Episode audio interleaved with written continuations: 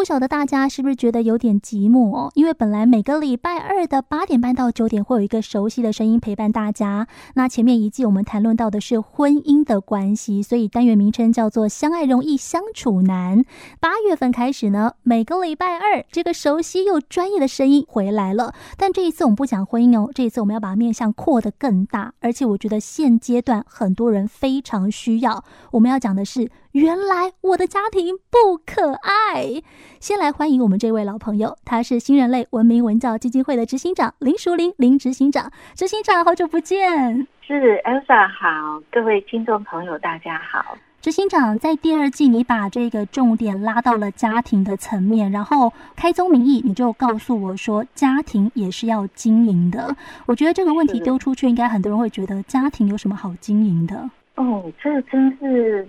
很诡异的一个问题，我们很熟悉，但是你又不了解，对，就会觉得好矛盾。会，尤其我刚刚也说了，我觉得现在应该很多人很需要我们这个单元的出现。为什么？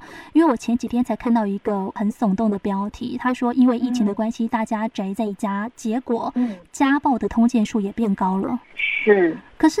为什么会这样子？因为应该是我们平常都没有时间跟家人好好相处啊。那现在终于有时间了，不就是应该有大把的时间可以一起进行家庭活动？然后有很多以前可能没有呃讲开的话，我们可以现在讲开，现在好好的来讨论。结果怎么会沟通不成，嗯、反而家暴变多嘞？这个问题就出来，我们时间多了，但是我们的了解不够。嗯，我相信很多听众朋友都会有同样的感觉。也就是说，平常我们各自忙碌，回到家在有限的时间里面，我们都是抓着最重要的事情来说一说，就各自解散。嗯，可是当被迫宅在家里的时候，你发现时间增加了，可是并不清楚知道家里的人他心里在想些什么，平常这个时间他在做什么。然后你不知道拿这些时间来做些什么东西，我觉得这才是可怕的。嗯，你在面对的是你很亲密，但是你又很陌生的人。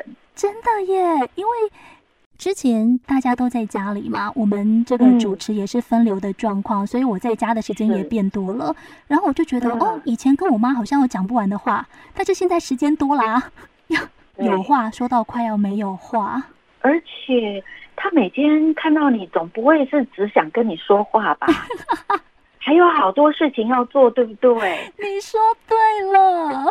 比如说衣服该不该洗，什么时候去丢垃圾，好多好多的事情。对，然后你就发现，嗯，我们好像都需要去商量。对对对，尤其。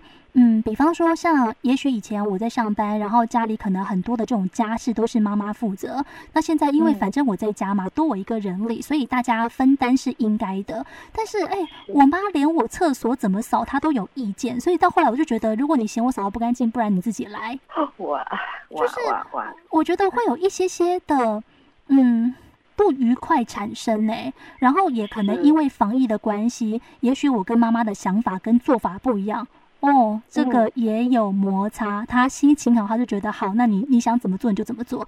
他今天心情不好，哦，那个火就快要点起来了。我一定要照他的方法做，才是过关的哦。嗯，所以你可以想见，平常当我们各自忙碌的时候，这些问题全部都被忽略掉了。嗯，然后现在，因为我们必须要相处在一起，关在一起，所有的这些过去被忽略掉的问题，都像。打开了箱子就跑出来了。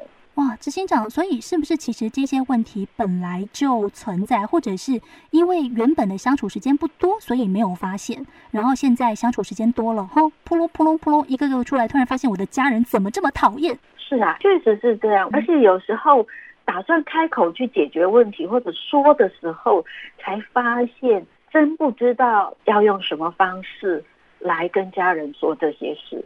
你说对了，因为之前我们家也曾经拿一件小事出来讨论，嗯、然后我弟就回呛我一句说：“嗯、那为什么之前可以，现在不行？”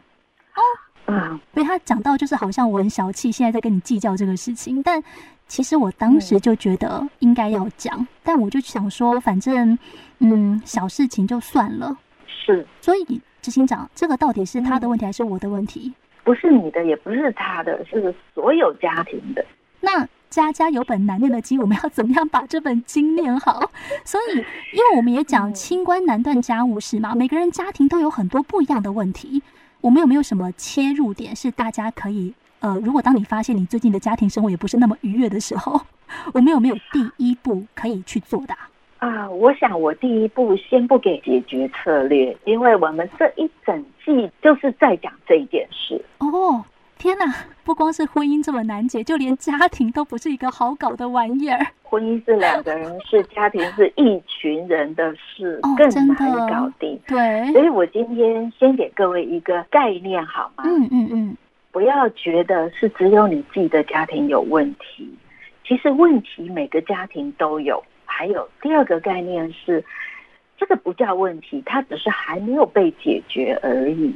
所以我们的重点是找到解决问题的方法，学会去改变，学会去解决问题。家人之间的相处并没有我们想象的这么困难。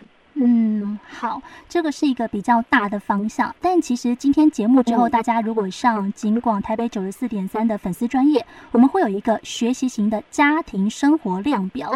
这个量表就是林淑玲执行长跟前嘉义大学辅导与咨商学系的廖永进教授一起共同设计的问卷。问卷有三十题，听到这边大家可能倒抽一口气，想说啊，三十题的题目好多哦。但我真的希望大家可以就是嗯。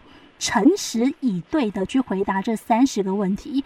为什么问题这么多？因为分了五大面向，来希望帮你探讨你在整个家庭的状况哪一块是比较弱势的。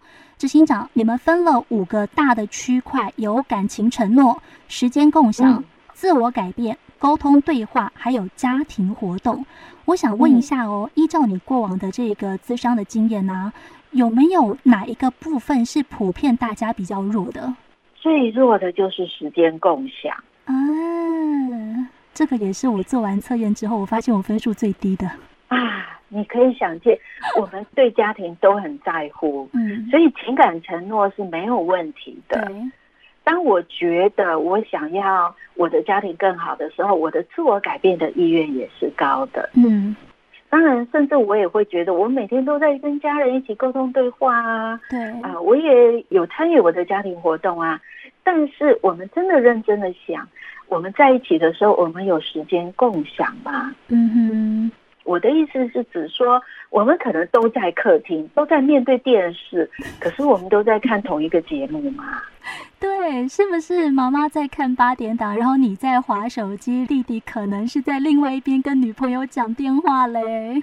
是，所以你看，我们都在同一个空间，嗯，可是我们并没有共享时间。嗯哼，这个地方的共享的意思是我们专注或者我们在乎的议题是同一件事。嗯，这个才叫做时间的共享。所以，如果从这个角度来看。即便没有都在客厅，但是我们共享的是同一件事情的时候，我可不可以说我们也是时间共享？哦，真的耶！所以对话真的很重要，反而不是我跟你处在同一个空间，大家重点不要摆错哦。今天我们就算不在同一个空间，你是不是有跟家人足够的时间聊天？视讯也好，电话也好，真的坐下来面对面也好。但是通常大家是没有的。我们虽然把家庭挂在嘴巴上面说我很爱我的家人，可是好像实际付出跟嘴巴上面说的有点不成正比哦。确实是这样，尤其是自从有了三 C 产品之后，我们这种时间共享的机会就更低了。嗯哼，因为每一个人都可以有他关注的一个小框框。哦，也许妈妈不喜欢看小框框，她看大框框。所以，二零零四年韩国他们曾经做过一个节目，叫做《二十个没有电视的日子》。它是针对家庭去设计的这样的一个节目吗？对，它是一个很简单的实验。哦，就是实施二十天。嗯哼，总共有一百二十四个家庭来参加这个活动。哇，好多哦！包括孩子在幼稚园阶段的家庭，嗯哼，中学阶段的家庭，还有。在都会区的家庭，嗯、他们从二零零四年的十一月到十二月执行二十天里面不能看电视。哇，你会怎么样？会焦躁。嗯，从一开始可能觉得很兴奋、很有趣、很好玩，但是那个不耐烦应该很快就出现了。对，而且无所事事。嗯，接下来开始会觉得时间变得好漫长，好多。嗯哼，我现在该怎么办？那不看电视我又能干什么？不滑手机我又能干什么？嗯，如果现在 WiFi 停掉了，网络挂了，我对这个世界一无所知的时候，我该透过什么方式去了解这个世界？哇！现在很多人觉得最不可或缺的就是 WiFi 了。如果网络断掉的话，真的世界末日就来了。对，所以可以想见，刚刚讲的时间共享这个概念，其实并不完全是我们都坐在客厅里，而是在心态上是跟家人相处的。哇，这个才是时间共享的真正的意义。好。那希望大家在听完这一集的节目的时候呢，我们先上去做一下这一个学习型家庭生活量表。它有五大区块嘛？我刚刚是先问了，就是台湾人的家庭普遍最弱的是时间共享这一个区块。那到底其他区块，如果你的得分比较弱，怎么办呢？不要紧张，我们下一集请这个执行长来跟我们讲一下各个区块的重点，然后告诉大家家庭优先的概念。今天谢谢林淑玲执行长，执行长谢谢您，谢谢。